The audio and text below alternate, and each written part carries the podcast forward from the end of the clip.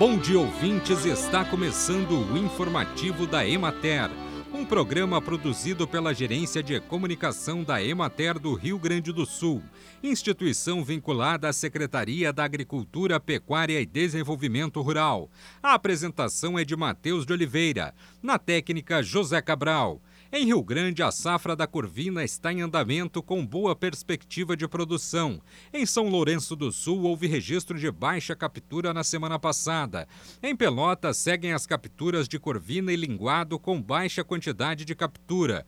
Quanto à tainha, embora tenha ocorrido a abertura da pesca, os pescadores ainda não estão capturando. A captura do pescado na Lagoa Mirim melhorou em relação aos meses anteriores e o comércio deu sinais de retomada.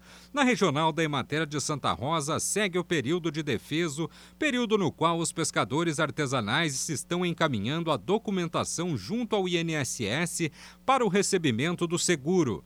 Na região de Porto Alegre, que abrange o litoral norte, foram boas as condições para a pesca em alto mar e ocorreram capturas durante a semana passada. Nas lagoas internas são registradas poucas capturas de traíra, jundiá, cará, pintado e biru. A pesca do camarão rosa está fechada na Lagoa do Peixe.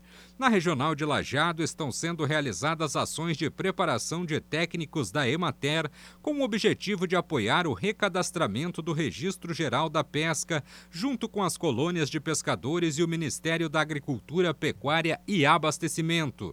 Na regional de Porto Alegre, o quilo do camarão limpo é comercializado a 48 reais, e o camarão sujo a R$ 12. Os preços dos pescados em Arambaré, Mostardas, Palmares do Sul, Capão da Canoa e Cidreira se mantiveram estáveis. Bem, e por hoje é isso, nós vamos ficando por aqui. Mas amanhã tem mais informativo da Emater. Um bom dia a todos que nos acompanharam e até lá!